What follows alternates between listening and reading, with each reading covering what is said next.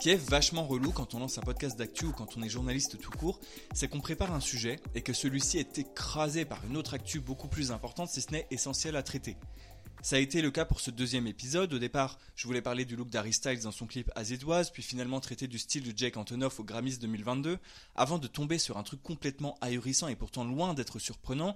Sheen, ou Shine, je sais pas comment on prononce non plus, faisait encore parler d'elle et cassait, encore une fois, l'ambiance.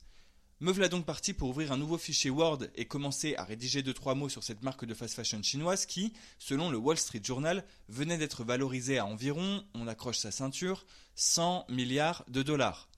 Pour résumer, cette plateforme en ligne de vente de vêtements d'une qualité médiocre et à la stratégie extrêmement douteuse venait de dépasser niveau chiffre et dans le plus grand des calmes H&M et Zara réunis. Alors si vous vivez dans une grotte sans internet depuis plusieurs décennies, vous pouvez compter sur moi pour raviver votre lanterne. De rien. Chine, c'est un détaillant chinois fondé en 2008. Jusque-là, tout est simple. Mais depuis ses débuts, cette entreprise emploie la même tactique commerciale. Et là, ça se complique. Euh, en gros, c'est proposer à la vente des vêtements et accessoires fabriqués en Chine, 24 heures sur 24, 7 jours sur 7, et à des prix abordables. Euh, enfin, qu'on se le dise pour le cas Chine, c'est même plus abordable, mais gratuit en fait. Alors ouais, forcément, dans les années 2000, Chine, c'est la folie. Car le commerce en ligne se développe, car la société de consommation est terraine, et aussi car la mode, à cette période, et plus précisément consommer du vêtement, connaît un véritable âge d'or. Car dans les années 2000, plus t'en avais, mais mieux c'était. Coucou Paris Hilton, Sex and the City et compagnie. Le problème, c'est que depuis 2008, bah, ces habitudes de consommation, euh, elles n'ont pas vraiment changé.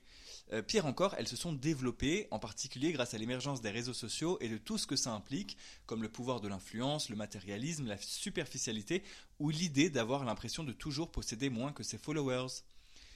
Ce qui me fait flipper, moi, c'est que le désormais plus qu'officiel mastodonte de la fast fashion qu'est Chine va jusqu'à inquiéter la Commission européenne. En fait, maintenant que Chine se classe parmi les trois sociétés non cotées en bourse les plus chères au monde, avec SpaceX d'Elon Musk et ByteDance, la maison mère de TikTok, on commence à se ronger les ongles. Ah mais euh, en fait, la fast fashion, euh, c'est un peu dangereux pour la planète, non? Surtout que selon une étude de la banque d'affaires américaine Paper Jeffrey, publiée en avril 2022, Chine serait la marque préférée des adolescents des États-Unis. Ça vous fait pas un peu peur, vous? Sans parler que Chine, c'est aussi du plagiat, mais à gogo et sans le moindre complexe.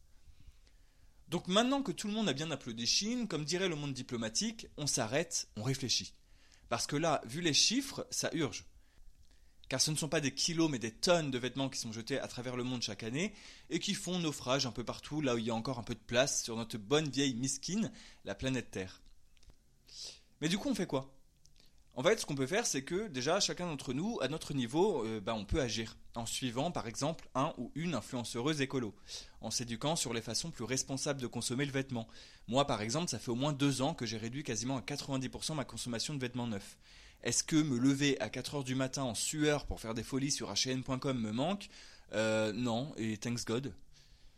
Quoi qu'il en soit, on a tous moyen d'interagir de façon plus slow avec la mode parce que c'est important, et aussi parce que vous comprendrez bien vite qu'en friperie, un t-shirt rétro se garde des années, alors que sur Chine, votre t-shirt blanc deviendra jaune sous les aisselles, avant même que vous ayez eu le temps de passer votre sixième commande.